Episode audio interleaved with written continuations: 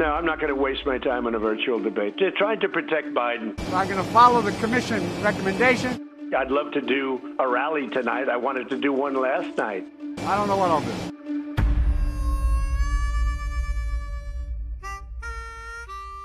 A confusão abate-se de novo sobre a campanha presidencial nos Estados Unidos. A Comissão Independente de Debates Presidenciais decidiu que o frente a frente entre Trump e Biden na próxima quinta-feira seria virtual. Trump já recusou. Da janela da sala oval da Antena 1, observamos com o especialista em comunicação política Pedro Pereira Neto, do Instituto Universitário de Lisboa, os formatos de comunicação política que estão presentes nestas eleições e como é que eles são usados pelos candidatos na era da sociedade em rede. Eu começaria por dizer que a política, em sentido mais amplo, e a campanha eleitoral, enquanto período particular do exercício dela, essas duas coisas nunca foram avessas à comunicação.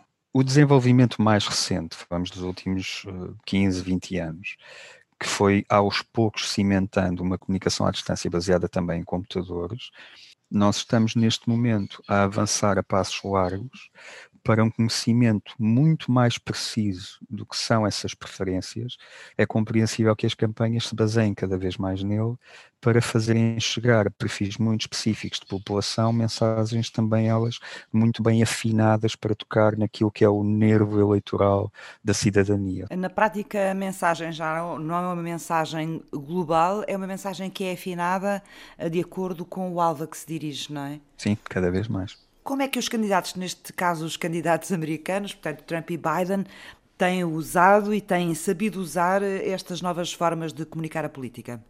Trump cristalizou um estilo que, não sendo absolutamente novo, eh, beneficiou do conhecimento acumulado a nível tecnológico para ser mais eficaz mas ele leva isso mais longe porque lhe associa um nível de linguagem bastante mais simples, bastante mais azedo em algumas circunstâncias, tenta aproximar-se daquela figura quase mitológica do eleitor médio ou da eleitora média, usando uh, termos que se consideram mais próximos daqueles que essas mesmas pessoas utilizam no seu dia a dia. Sim.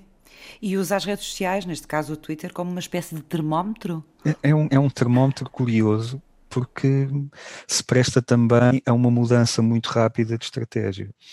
Se alguma coisa tiver sido menos popular do que aquilo que se pretendia, rapidamente outra coisa surge escrita para ou lidar com os danos ou desviar a atenção para outro assunto. Em relação a Biden, a ideia que eu tenho, não, não, não sei se ela é certa, mas é, é que Biden não se move tão bem ou não é tão hábil na forma como espalha a sua comunicação. Não, e, e é, é surpreendente que não seja, tendo em conta aquilo que deveria ter sido capital de conhecimento acumulado, resultante. A sua aprendizagem com Obama. Exatamente.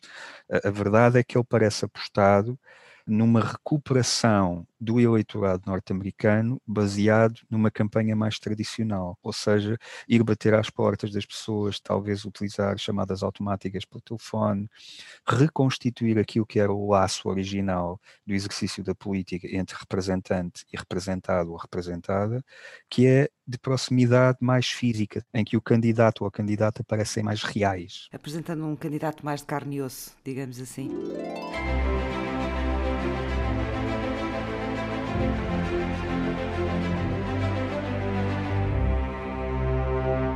E ao contrário, como é que os média e as redes sociais vão idealizando também os seus candidatos? Porque há sempre uma construção, não é? Como é que Trump e Biden são construídos nos média? Bom, a linguagem de Trump é muito mais sumarenta para uma construção mediática, porque é muito feita de frases curtas. E repetidas. E repetidas, exatamente. Ele é muito criticado, não necessariamente pelos meios, mas nos meios, por ter um discurso que parece muitas vezes muito desconexo, muito pouco organizado. Mas eu não estou convencido que isso não seja premeditado. Aquilo que pode parecer um discurso relativamente eh, atrapalhado é, na realidade, a forma dele de tentar cimentar aquilo que é uma ideia-chave pela repetição dela ao longo de frases que às vezes não parecem ter sequer estrutura. Às vezes é difícil perceber se há alguma coisa acerca de Donald Trump para lá da imagem que ele construiu, primeiro televisiva e agora política. Donald Trump parece que sempre agiu com a ideia e com a consciência de que estava a interpretar um papel num palco. Joe Biden parece um político mais tradicionalista desse ponto de vista, mas o seu discurso mediático, como é mais longo, é mais difícil de reconstruir pelos mídias. Isso pode ser uma desvantagem para Biden? É, claramente. Talvez esteja a desconsiderar demasiado o papel que, apesar de tudo, os meios podem ter junto dos indecisos e das indecisas. Uhum. Então, aí vai a minha última pergunta, que se liga com isso que me acabou de dizer agora. Para esses indecisos, onde é que estas eleições se vão decidir para os candidatos? É na rua e nos comícios clássicos? Vai ser nos média de referência ou vai ser mais nessa comunicação especializada, eleitor a eleitor, que as redes sociais conseguem traduzir? A candidatura de Biden está colocada perante um paradoxo. Onde Joe Biden podia ganhar mais votos seria junto à população indecisa. Para isso, precisaria de fazer mais comícios de rua. Ora, essa população indecisa é também alguma daquela que terá mais cuidado com uh, ajuntamentos públicos. Trump, desse ponto de vista, não tem esse problema, porque os seus comícios colhem junto de população que subscreve a tese, muitas vezes, de que a pandemia não é real. Biden precisa desesperadamente de realizar esses comícios e eu não sei se terá condições eh, de saúde pública para realizá-los. Portanto, para mim, se alguma coisa decide estas eleições, será a campanha de rua, não serão as redes sociais online. Qual é o estado do jornalismo nos Estados Unidos depois de quatro anos de represálias e processos por parte da atual administração norte-americana? Sobre o exercício da liberdade, George Washington declarava: A liberdade, quando começa a criar raízes, é uma planta de crescimento rápido.